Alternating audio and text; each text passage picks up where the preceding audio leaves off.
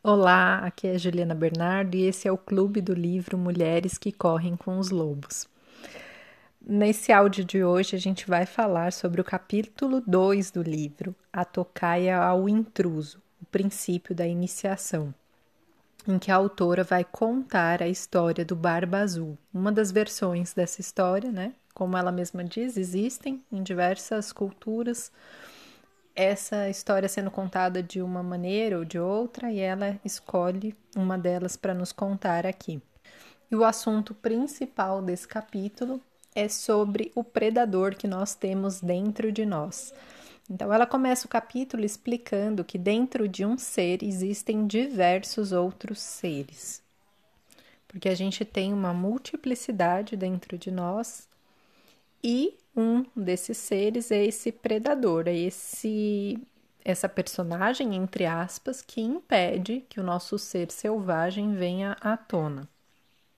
É aquela nossa parte que impede que a gente desenvolva o máximo, que a gente seja o máximo do nosso potencial e está sempre nos minando, nos impedindo de ser quem a gente verdadeiramente é.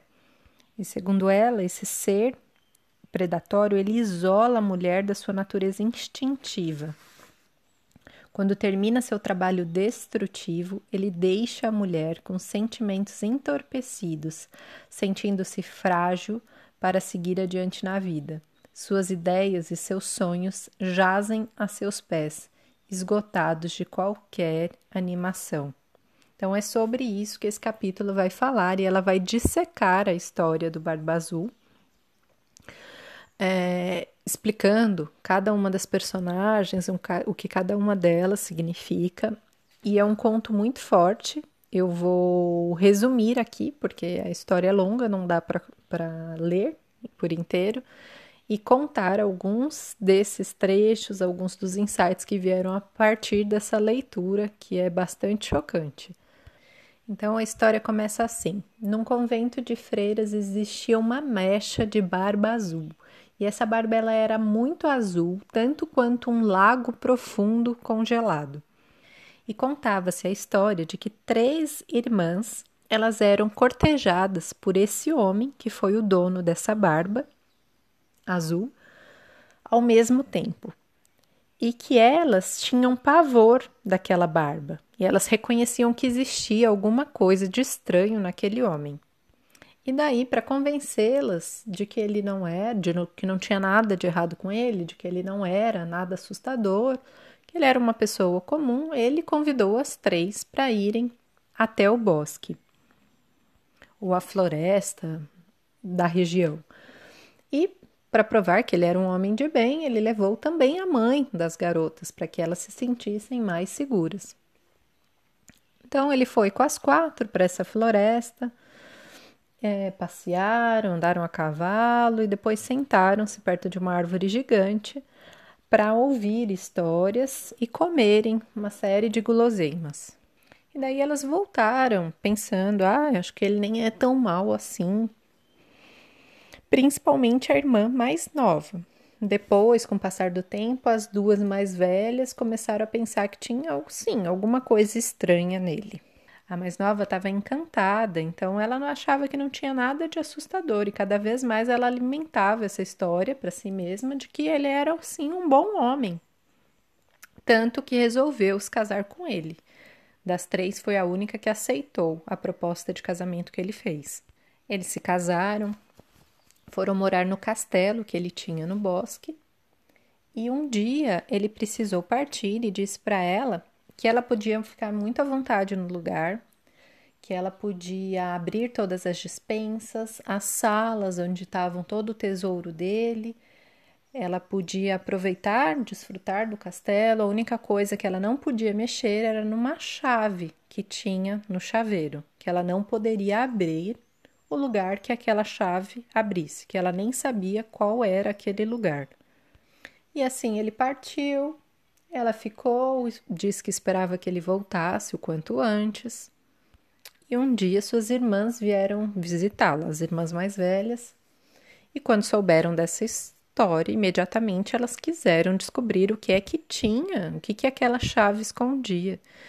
E pegaram o chaveiro, um molho de chaves, e foram abrindo todas as portas daquele castelo para descobrir o que é que tinha de tão significativo. Abriram as primeiras salas e tinham comida, tinham os cofres com toda a riqueza que ele tinha, os quartos, eram muitos os aposentos daquele castelo. Depois de abrir todas aquelas salas, aqueles cômodos, elas desceram até o depósito. Chegando lá, viram que tinha uma, uma porta que também estava fechada. Daí uma das irmãs mais velhas gritou: Irmã, irmã, traga logo a chave, deve ser a chave de arabesco. Era a chave pequenina que elas não poderiam mexer. E na hora que abriram a porta, ficaram apavoradas. Tinha uma poça enorme de sangue. Tinham ossos humanos jogados por todo o cômodo e tinha uma pilha feita de crânios. Daí, claro, elas ficaram desesperadas, fecharam a porta, saíram correndo, subiram as escadas. E quando a esposa viu, o vestido dela estava cheio de sangue que pingava da chave. Ela tentou limpar o vestido, tentou limpar a chave. As três desesperadas tentaram de tudo. Esfregaram a chave, colocaram cinzas e a chave não parava de pingar sangue. Daí a esposa, desesperada, enfiou a chave no armário e a chave foi pingando por todas as suas roupas. Na manhã seguinte, o Barba Azul voltou. perguntou para ela como as coisas estavam. Ela disse que estava tudo em ordem, que, despesa, que a dispensa estava em, em perfeita ordem, que os cofres estavam seguros. Então ele perguntou onde estava a pequena chave de arabesco. E ela disse que tinha perdido, mas ele, logicamente, não acreditou. Ele foi ficando cada vez mais violento, pegou ela pro, pelo braço, pegou pelos cabelos, chamou ela de traidora Viu a chave pingando quando abriu o armário, todas as roupas ensanguentadas. E naquele momento ele disse para ela: Agora chegou a sua vez. Foi arrastando ela até o depósito, até a frente àquela porta, onde estavam todos aqueles crânios, e ela sabendo que ela seria a próxima. Naquele momento ela disse: Permita que eu me prepare para a morte, eu preciso me acalmar, preciso de um tempo para me preparar, esse é meu direito. Então, a contragosto, ele permitiu e deu a ela 15 minutos para que ela se preparasse para a morte. Ela correu para o quarto de cima, ajoelhou-se como se fosse rezar, mas na verdade ela gritou pelas irmãs, pediu às irmãs ajuda, pediu que as irmãs chamassem os irmãos e permaneceu naquela ansiedade, perguntando o tempo inteiro: cadê os irmãos? Cadê os irmãos? Cadê os irmãos? Enquanto isso, o Barba Azul estava lá, esbravejando, nervoso porque ela não descia. Quando de repente as irmãs gritaram: Já estamos vendo os irmãos, os irmãos já estavam se aproximando. Nesse mesmo momento, a irmã mais nova começa a ouvir os passos do Barba Azul subindo as escadas e se aproximando. No momento em que ele vai agarrá-la, os irmãos se aproximam com espadas, atacam o Barba Azul, matam, cortam eles, ele em pedaços e jogam para os abutres no quintal. E os abutres comem o que sobrou dele, deixando apenas os ossos. Então, essa história muito intensa e, e em mim causou assim muita muito horror de ler essa história, eh, de pensar, né, estar nessa situação de pavor, embora seja um conto, a nossa mente é ativada, como se fosse realidade. E aí me conta como é que foi para você ouvir essa história. E a Clarissa, a autora da obra, ela vai fazer um paralelo dessa história com a nossa psique, como funciona a nossa psique, quem é esse predador, esse sabotador, esse que nos impede de ir para a vida e de viver o nosso máximo, e também o quanto muitas vezes essa história é vivida literalmente por tantas mulheres que não ouvem os seus próprios instintos, as suas percepções e caem nas garras desses barbas azuis, né?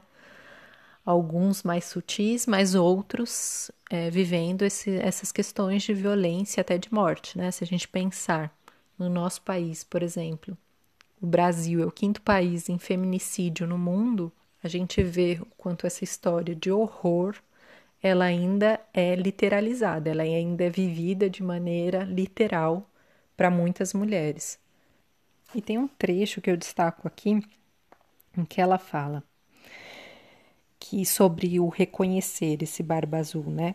Esse fato é uma das verdades cruciais que a irmã mais nova deve reconhecer, que todas as mulheres devem reconhecer, a de que tanto interna quanto externamente existe uma força que atuará opondo-se aos instintos do self natural, e que essa força maligna é o que é. Embora talvez pudéssemos sentir compaixão por ela, nossos primeiros atos devem ser o de reconhecimento da sua existência e o de, que, de nos protegermos da sua devastação, e afinal o de privá-la da sua energia assassina. Então, uma, uma leitura externa que a gente pode fazer disso é assim: às vezes a gente conhece uma pessoa e a gente sabe que aquela pessoa instintivamente vai ser um predador, vai ser alguém que vai nos trazer problema, alguém que vai é, atrapalhar nossa vida, que vai nos agredir, nos abusar. E aí a gente cala essa intuição porque a gente quer se convencer de que essa força maligna não é tão ruim assim. Muitas vezes por uma carência, por outras necessidades que não foram atendidas, né, é, na nossa base de desenvolvimento psíquico, a gente cria uma história em que essa maldade do outro, entre aspas, em que essa, é, esse predador não é visto como um predador, ele é visto como se fosse um mocinho, digamos assim. E uma leitura interna tem a ver com quantas vezes a gente é ingênuo em relação a essas nossas forças sabotadoras. O quanto a gente acha que está vivendo o nosso potencial, realizando, fazendo aquilo que a gente acredita que merece e tem uma força dentro de nós na mesma proporção em caminho oposto, evitando que a gente atinja os nossos objetivos, que a gente realize aquilo que a gente sonha em todas as áreas, nos relacionamentos, na área profissional, no desenvolvimento pessoal. Então, o primeiro passo que ela coloca aqui é esse reconhecimento de que essa força opositora ela existe. E quanto mais a gente consegue conhecê-la, mais a gente consegue se libertar dela, porque ela sai desse inconsciente, desse desconhecido, e ela já é um inimigo interno com quem você sabe que está lutando. E, e ao saber isso, ele já perde muito de sua força. E daí ela fala muito do quanto ele escolhe a presa certa. Ele escolhe a irmã mais nova, porque ela ainda não aprendeu a reconhecer esse predador, porque ela não teve experiência o suficiente, e muitas dessas coisas a gente vai aprendendo com a experiência, né? A gente vai se tornando mais madura e tendo percepção desses predadores externos. E muito também por não tido a iniciação em casa. E aí a figura da mãe, que tá, está presente no piquenique, no bosque, junto com as três filhas, e também não tem a percepção de que, que o Barba Azul é um assassino. E nesse ponto ela faz uma comparação com os lobos, que a mãe, a loba, vai levar o filhote para aprender a reconhecer os predadores, para saber qual é o comportamento que ele tem que ter diante de um predador que seja muito maior do que ele, uh, se ele tem que fingir de morto, se ele tem que correr, se ele tem que reagir. Isso na natureza é ensinado. E aí ela faz esse paralelo com a gente, com nós humanas, que seria um papel, a função dos pais em casa ensinarem sobre isso. E muitas vezes não é ensinado, porque principalmente se a gente for pensar internamente, a questão emocional começa a se fazer presente e ser mais discutida na educação hoje em dia, né? Se a gente for pensar ah, na educação, ah, na época em que eu estava na escola, por exemplo, há vinte e tantos anos atrás, é, não, imagina, as professoras não mencionavam as questões emocionais da criança ou não levavam muito isso em consideração, era só a questão do acúmulo de conteúdo, do comportamento adequado dentro da escola para a formação de um profissional. E dentro da família, muitas vezes nem mãe nem pai tem isso resolvido em si, como ensinar educação emocional para os filhos. Ela diz: o conto do Barba Azul é útil para todas as mulheres independente de serem jovens e terem acabado de saber da existência do predador ou de terem sido acossadas e acuadas por ele décadas a fio, encontrando-se afinal preparadas para um confronto final e decisivo com ele. E mais para frente. Como no mundo animal, a menina aprende a ver o predador através dos ensinamentos da mãe e do pai. Sem a amorosa orientação dos pais, ela certamente será uma presa prematura na vida. Contudo, mesmo com uma criação criteriosa por parte dos pais, a jovem pode, especialmente a partir dos 12 anos de idade, ser seduzida de modo a se afastar de suas verdades por grupos de colegas, forças culturais ou pressões psíquicas, começando assim a assumir riscos com bastante imprudência no esforço de descobrir as coisas por si mesma. E essa essa trajetória aparece em diversos outros contos, né? Até no, no Chapeuzinho Vermelho, por exemplo, a menina que se desvia do caminho e conversa com lobos que se põem em risco é uma outra história que, de uma maneira mais leve, trata dessa questão também, né? Da menina que está deixando de ser menina, passa a ser adolescente, passa a se arriscar. E ela vai citar ao longo desse capítulo muito a palavra iniciação, ser iniciada, né? É, sair de um estágio, passar por um ritual, digamos assim, e chegar a outro nível de consciência, a um outro eu, através da experiência que se tem.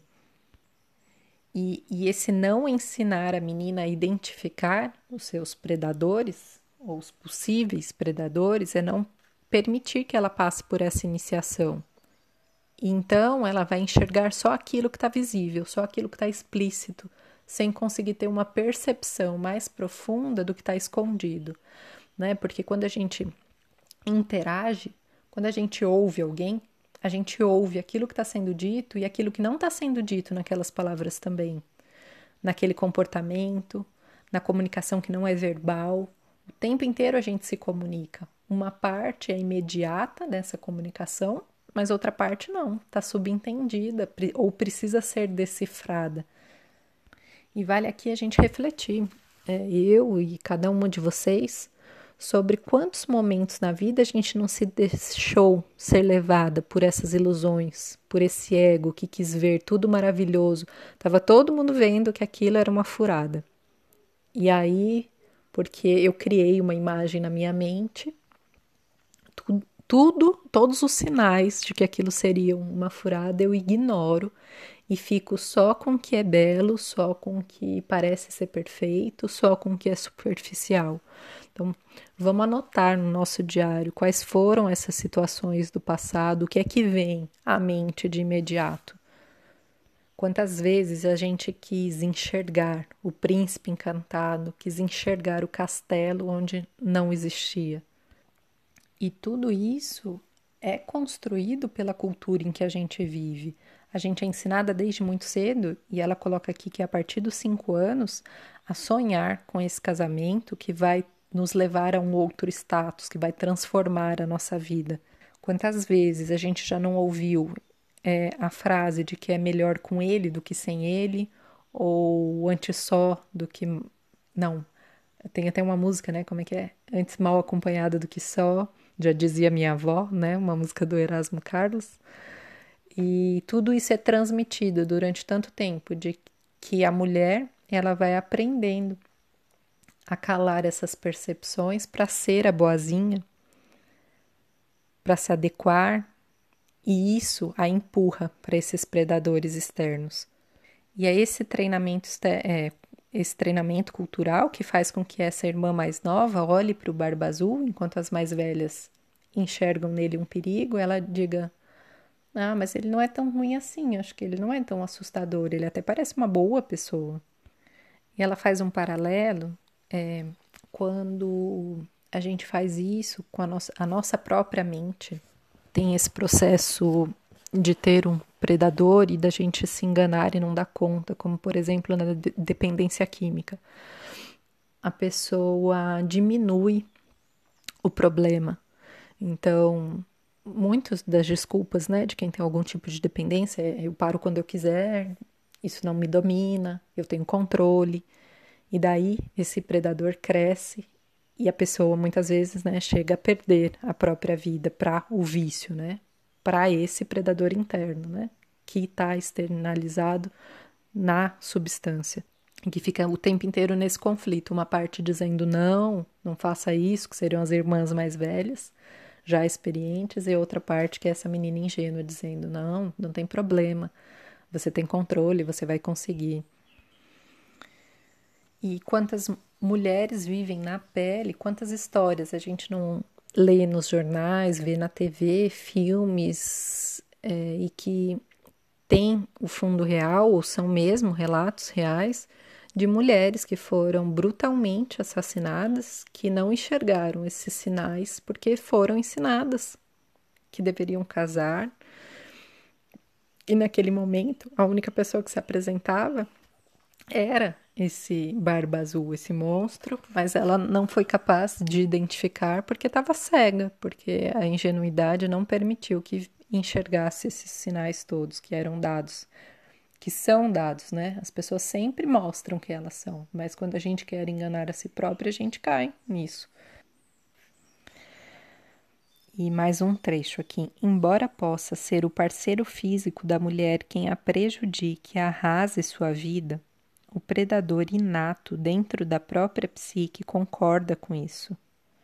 Enquanto a mulher for forçada a acreditar que é indefesa e ou for treinada para não registrar no consciente o que sabe ser verdade, os impulsos e dons femininos da sua psique continuarão a ser erradicados. E aí, conforme a história vai desenvolvendo, a gente lembra que ela se casa mesmo assim, e quando ele sai, ele dá as chaves para ela. Então, essa falsa liberdade, você pode investigar todos os cômodos, menos abrir essa chave. Na, a figura dela, como ingênua, seria: ok, vou continuar na ignorância, não quero desrespeitar o meu marido.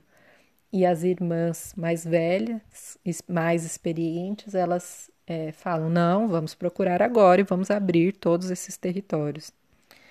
Quantas vezes a gente também não se permite olhar para as nossas próprias emoções? Quantas vezes a gente não se faz perguntas que abrem essas portas, que são chaves para abrir essas portas subterrâneas?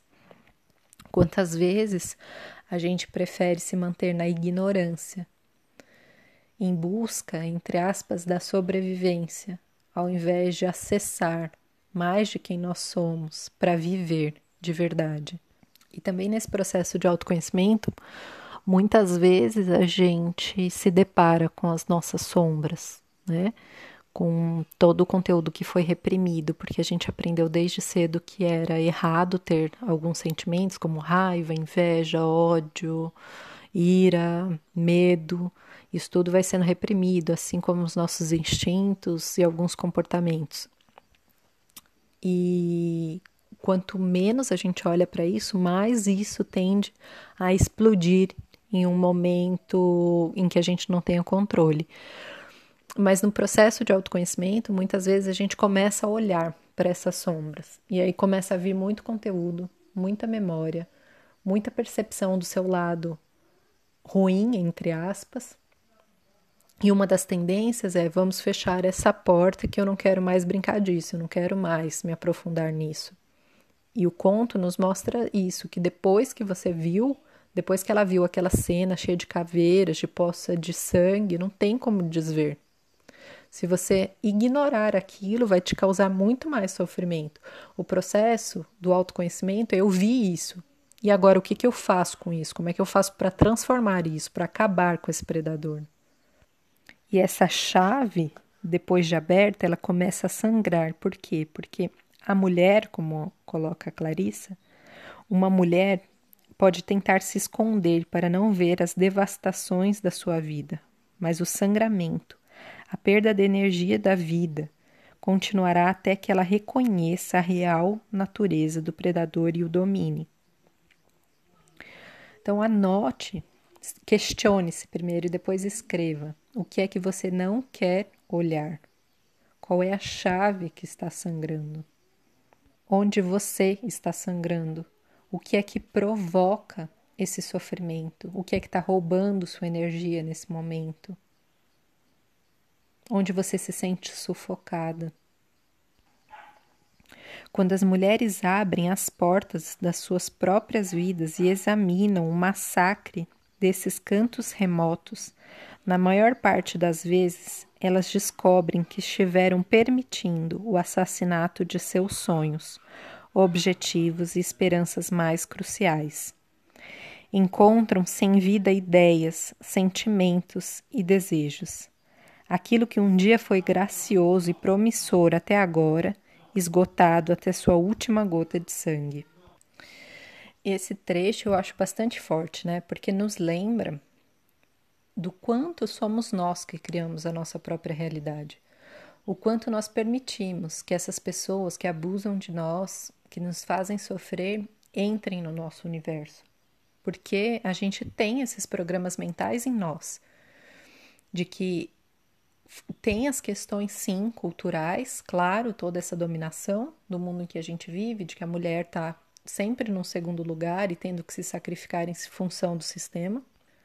E há coisas da nossa própria história que muitas vezes ressoam do quanto a gente não é capaz, como acha, criou-se né, a imagem que deveria ser, ou não é bonito o suficiente, ou não é inteligente o suficiente, ou não tem força o suficiente e a gente vai entrando em circunstâncias como essa, permitindo que os outros destruam os nossos sonhos, dando essa permissão.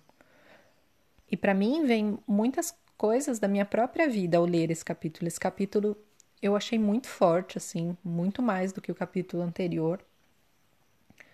E, e fiquei pensando na minha carreira, principalmente acadêmica que, em que eu sempre fui uma aluna brilhante durante toda a escola, depois na universidade, e fui fazer o mestrado. E durante o mestrado, meu primeiro orientador era uma pessoa completamente desequilibrada, que abusava de mim emocionalmente, é, moralmente, assim como das outras alunas. E o quanto, depois daquela situação, de todo aquele estresse, eu me coloquei como não sendo mais capaz de seguir aquela carreira e de fazer um doutorado por conta de ter deixado esse predador, entre aspas, entrar na minha vida. E, e assim, o quanto eu não escolhi aquela pessoa como orientador por achar em algum nível do meu inconsciente que eu não fosse mesmo capaz. E aí eu precisei desse, desse externo para destruir um sonho que eu já estava dando permissão para ser destruída, entende? Tudo começa em nós. Esse predador externo, ele é uma continuação desse predador interno, do quanto eu me limito, eu me saboto, eu não me enxergo como merecedora, eu tenho que me punir. E felizmente, em relacionamento afetivo, eu não tive nada assim muito grave na minha própria vida, mas nas pessoas que eu atendo, muitas mulheres. Agressão física durante essa pandemia, tivemos várias. Mulheres que se permitem ser enganadas com a promessa de que um homem vai largar a esposa para ficar com ela durante anos é, e não a assumem como relacionamento, ou mesmo esse homem sendo solteiro não assume essa mulher como namorada ou como esposa e ela cria toda uma ilusão e, e acha que o problema está nela, em certa medida está nas carências, mas não consegue se livrar dessa circunstância, retroalimenta esse predador. Então, são muitos os casos. E se você sentir vontade de compartilhar, você pode escrever no grupo. De toda forma, é importante que você escreva no seu caderno, que você traga nesse instante para o consciente quais foram as situações que você viveu que começam a vir à tona com essa leitura. E tem um trecho aqui que é um pouco longo, mas que eu vou ler porque é muito importante, em que ela explica o mecanismo interno que faz com que a gente sempre sabote o nosso desejo. Então, essa incapacidade de ver, de compreender, de perceber que nossos desejos interiores não são concomitantes com nossos atos exteriores, é esse o rastro deixado pelo noivo animal, pelo barba azul.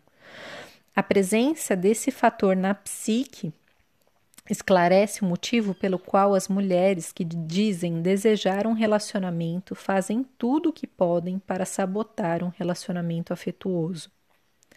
É assim que mulheres que fixam metas para estar aqui, ali ou no lugar que seja até certa data nem mesmo dão o primeiro passo naquela direção ou abandonam a jornada ante a primeira dificuldade.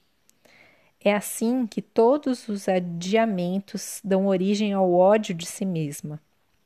Todos os sentimentos de vergonha são reprimidos e colocados de lado para se exacerbarem. Todos os recomeços tão necessários e todos os finais, já muito atrasados, não se realizam. Onde quer que o predador se esgueire e atue, tudo é descarrilhado, demolido, decapitado. E eu vi aqui muito dessa minha trajetória agora, enquanto terapeuta, na divulgação do trabalho. Tantas coisas que eu quero fazer, na internet principalmente, projetos e que me planejo e não dou os passos que são dados, e o quanto isso gera de frustração, de paralisia e, e o quanto tem uma força psíquica que me empurra a permanecer no mesmo estado, apesar do meu consciente dizer que quer fazer diferente. Continuando no conto, depois que a mulher vê, né, essa sala dos ossos, ela vê isso, não dá mais para ver, né, ela volta e, e o sangue continua a pingar da chave. A chave mancha todas as roupas. E aqui ela explica que essas roupas elas significam as personas. As personas são um conceito é, descrito pelo Jung, né, na, quando ele fez a teoria do que seria a psicologia analítica, que é o seguinte: todos nós utilizamos como se fossem personagens para determinadas circunstâncias. Então, uma parte minha, Juliana, é a mãe, se comporta daquela forma. Se eu estiver dando aula, é uma outra persona.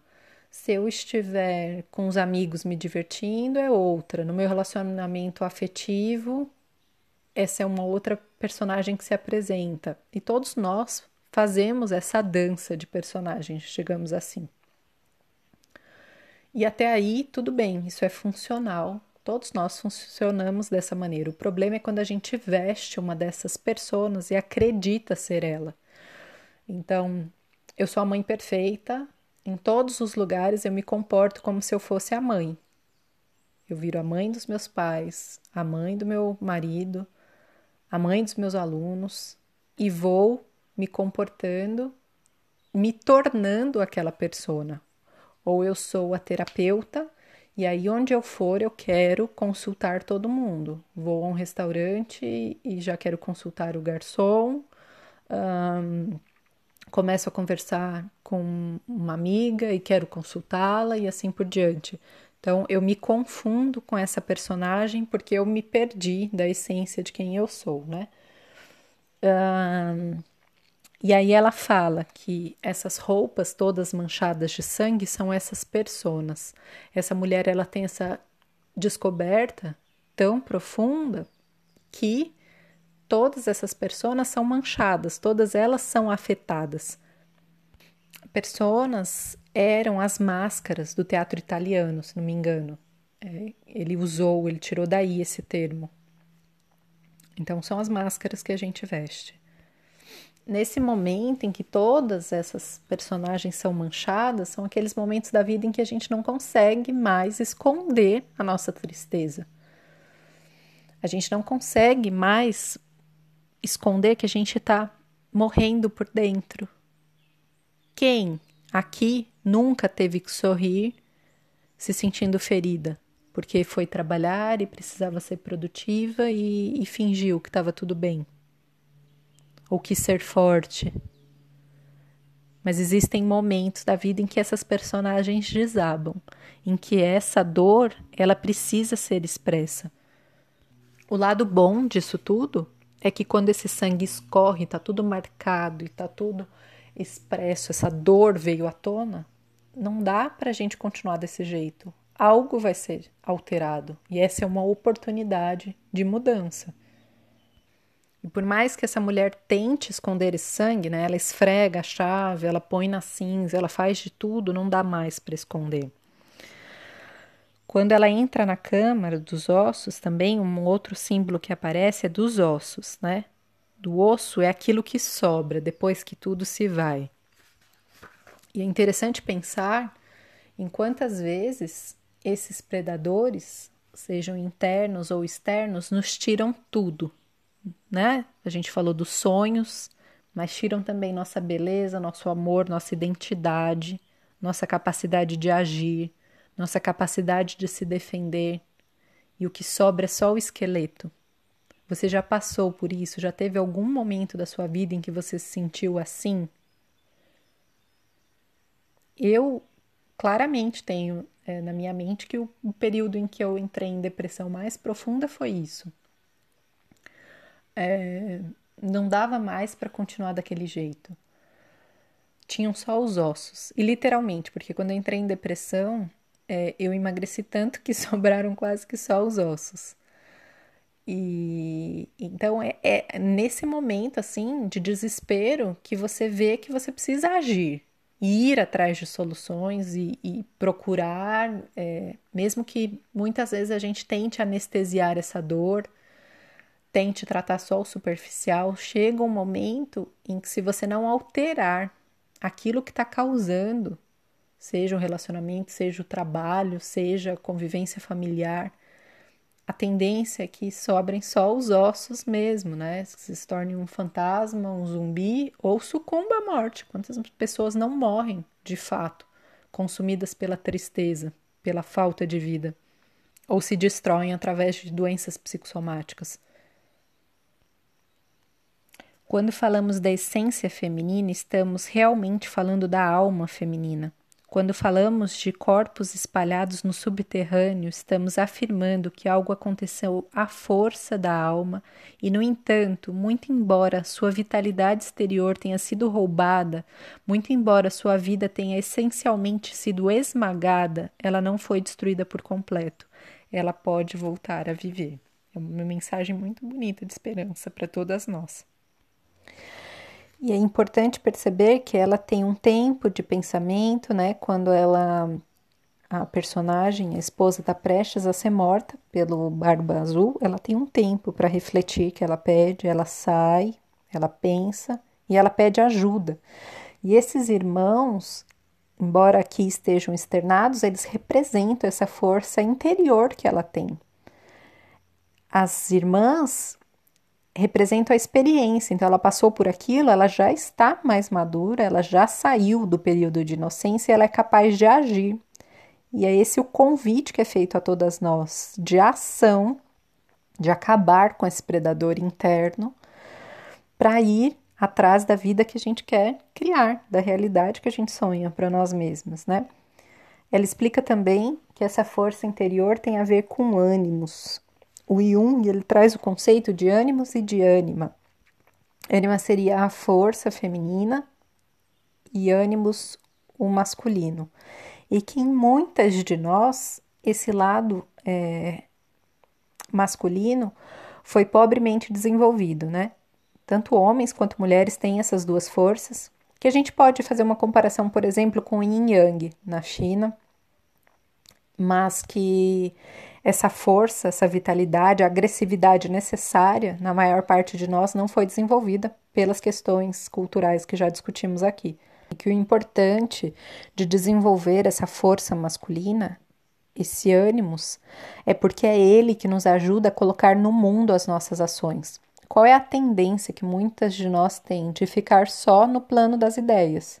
De ficar pensando ou até sentindo, mas de não conseguir realizar realizar os próprios projetos, as mudanças dentro de um relacionamento, as mudanças no seio familiar, se colocar no mundo, a ser criativa, né? Por não se achar capaz, por não ter esse estímulo de, de criação, de colocação no mundo, que é essa energia masculina, que normalmente os meninos são muito mais estimulados a irem para fora e a mulher a cultivar só o mundo interior. Então, é essa energia que faz a ponte do interno com o externo que a gente precisa desenvolver para ter uma vida mais plena. E a Clarissa, ela. Já estou me sentindo íntima dela, né? Mas é, ela vai explicar como isso se dá também nos sonhos, que é comum que mulheres até por volta dos 25 anos tenham um sono, um sonho específico em que elas estão em casa. Normalmente o, o roteiro básico é assim: a mulher tá sonha que está em casa e de repente ela vê que tem um homem perigoso, estranho dentro de casa. Pode ser um assassino, estuprador, algo nesse sentido. Ela vai até o telefone pega o telefone para ligar, mas não tem linha, o telefone não tem os dígitos, o telefone não funciona e ela não precisa, não consegue pedir socorro.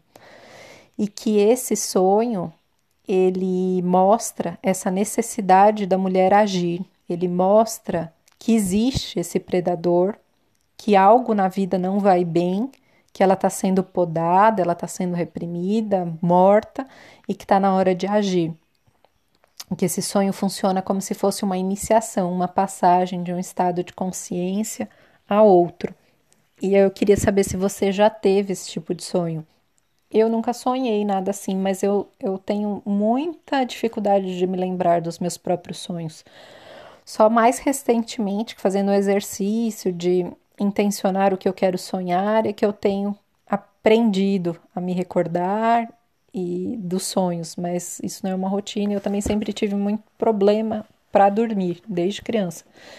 Então, eu queria ouvir de vocês, se vocês já passaram por esses sonhos, que ela fala que é quase raro, é bem raro de uma mulher não ter passado por esse sonho até os 25 anos, mas que esse sonho pode se repetir em diversas outras fases da vida, mostrando essa necessidade da ação e mostrando a necessidade de criar, que muitas pessoas, artistas, poetas, têm esses sonhos quando estão naqueles momentos de estagnação, de produtiva, criativa.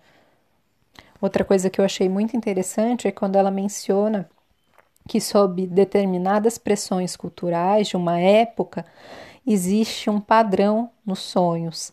E, e aí a pergunta que eu queria fazer aqui para vocês colocarem no grupo é quais sonhos vocês têm tido de maneira mais recorrente durante a pandemia, já que estamos no isolamento, é, submetidas a mais estresse, a uma série de problemas, incertezas financeiras, o risco do vírus. Se vocês têm algum sonho que tem se repetido, para a gente ver no grupo se, se isso se repete em outras mulheres. Eu vou encerrar esse capítulo, mas eu estimulo muito vocês a lerem, a não ficarem só com a minha, o meu resumo, a minha interpretação, porque o livro é muito mais profundo, muito mais rico, traz imagens assim é, da alma mesmo e que com certeza ajudarão muito nos processos de cada uma nessa jornada de autoconhecimento. É, e depois eu vou fazer um exercício, tá? Então, vou terminar com os dois últimos parágrafos do capítulo, que é: Quando acionamos a energia selvagem para resistir ao predador, adivinhem quem aparece imediatamente. Eu até me arrepio. A mulher selvagem chega superando quaisquer cercas, muros ou obstáculos que o predador tenha construído. Ela não é um ícone a ser exposto na parede como um quadro religioso. Ela é um ser vivo que chega a nós de qualquer lugar, sob quaisquer condições. Ela e o predador se conhecem há muito, muito tempo. Ela descobre seu paradeiro através de sonhos, de histórias, contos e através da vida inteira das mulheres. Onde ele estiver, ela estará, pois é ela quem contrabalança a destruição causada por ele. A mulher selvagem ensina as mulheres quando não se deve ser boazinha, no que diz respeito à proteção da expressão da nossa alma. A natureza selvagem sabe que a doçura nessas ocasiões só faz com que o predador sorria. Quando a expressão da alma está sendo ameaçada, não é só aceitável fixar um limite e ser fiel a ele, é imprescindível. Quando a mulher age assim, não poderá haver intromissões na sua vida por muito tempo, pois ela reconhece logo que está errado e tem condições de empurrar o predador de volta a seu devido lugar. Ela já não é mais ingênua, ela já não é mais uma meta ou um alvo. E é esse o antídoto mágico que afinal faz com que a chave pare de sangrar. Então, para esse exercício, eu vou pedir que você faça num momento em que estiver bem tranquila, que não seja interrompida. Pode ser inclusive antes de dormir, que você já esteja se preparando para o sono, mais relaxada, para que a gente consiga ter um melhor resultado, tá? Ah, se você quiser, pode fazer depois, repetir, depois de uma, duas semanas, para ver se mais coisas vêm ao consciente. Mas se você tiver relaxado o suficiente nesse primeiro exercício, nessa primeira passagem, você já vai acessar aquilo que é necessário nesse momento. Então, você pode se sentar ou se deitar com os braços e pernas descruzados, fechar os olhos. Aos poucos, Vá relaxando os ombros, as costas. Relaxe as pernas, os braços. Relaxe os pés, as mãos. Relaxe a cabeça, o couro cabeludo, os músculos da face. Inspire pelo nariz, solta o ar pela boca. Inspira e expira. Inspira e expira. A cada respiração você vai se sentir expandindo. Percebe a batida do seu coração. Percebe a energia que é emanada por esse coração. Essa energia se expande para todo o seu corpo. Ela se expande para todo o cômodo em que você está, se expande para toda a sua casa. Vai se sentindo um só com essa casa. Se expande para toda a sua cidade. Se expande para o tamanho do seu país. vai se expandindo e sentindo um só com todo o planeta, com todas as plantas, animais,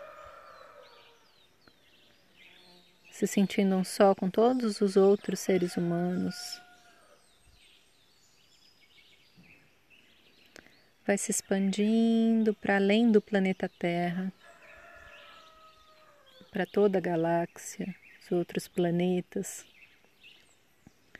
se expandindo, se expandindo, passando por diversas camadas de luz. Expande mais, expande mais, dez vezes mais. Vai se expandindo, se expandindo.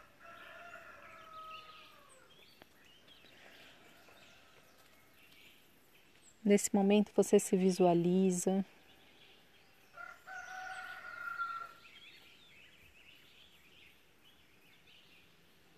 dentro de uma floresta, andando por essa floresta, sentindo o cheiro da mata, ouvindo o barulho dos pássaros. sentindo a umidade do solo.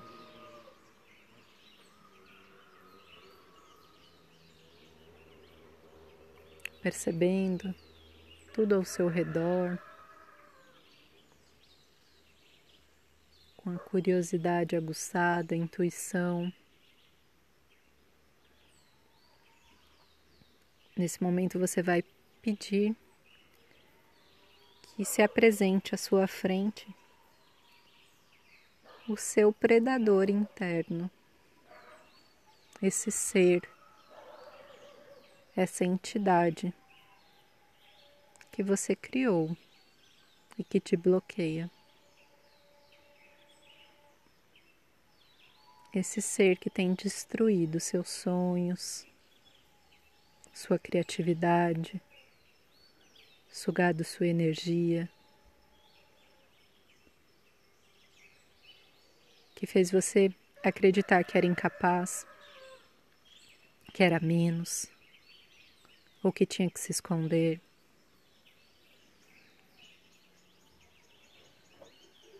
Permita que esse ser ganhe forma, com detalhes.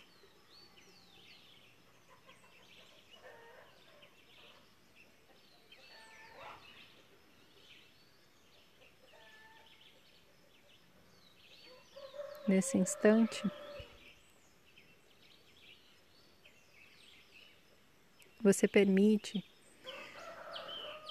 que tudo que liga você a esse ser seja destruído e descriado. E visualiza esses laços sendo rompidos.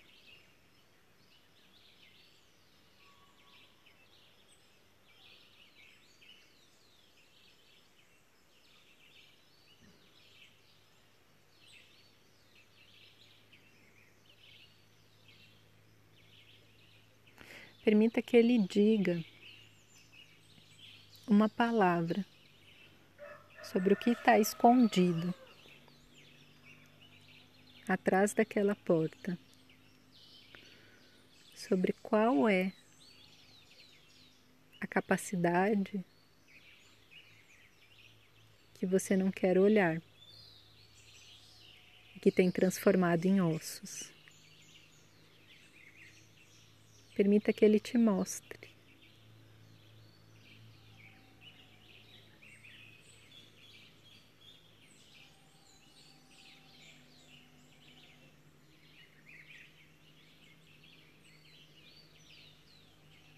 Não tenha medo dele. Perceba que você é maior do que ele. Que ele foi criado por você e que pode ser controlado trazendo ao consciente, ele perde força, diminui de tamanho.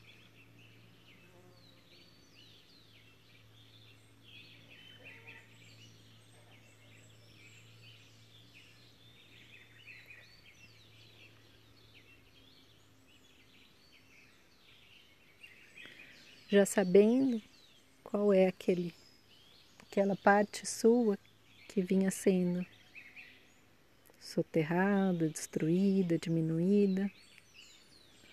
Vamos deixar vir agora uma outra personagem. Permita que ganhe forma na sua mente a mulher selvagem, que é a parte que combate esse predador interno. Visualiza a sua mulher selvagem.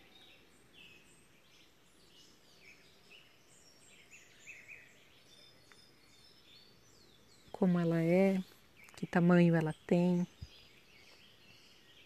Ela te fala alguma coisa.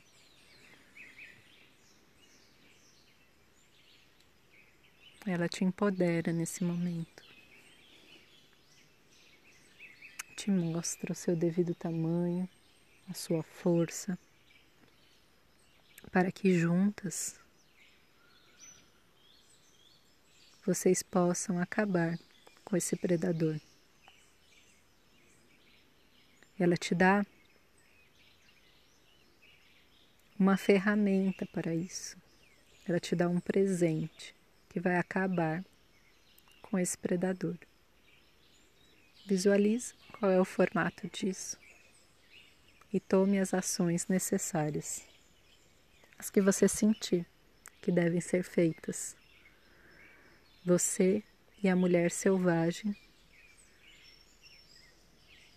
no domínio desse predador.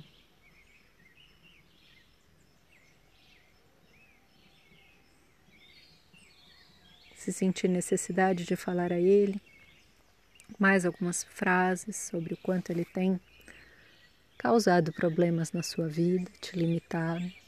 Leve o tempo que for necessário. Se precisar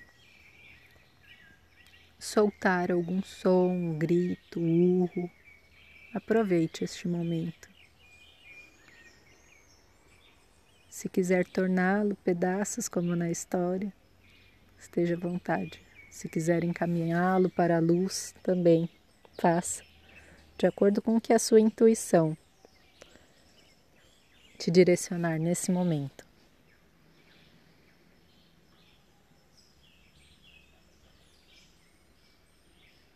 E após essa batalha, você prossegue ao lado dessa mulher selvagem. Vocês continuam caminhando nessa floresta.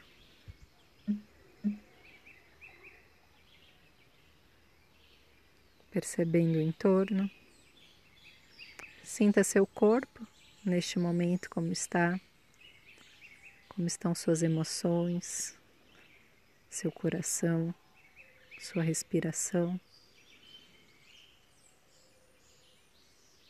E vá voltando no seu próprio tempo. Um grande abraço e até o próximo capítulo.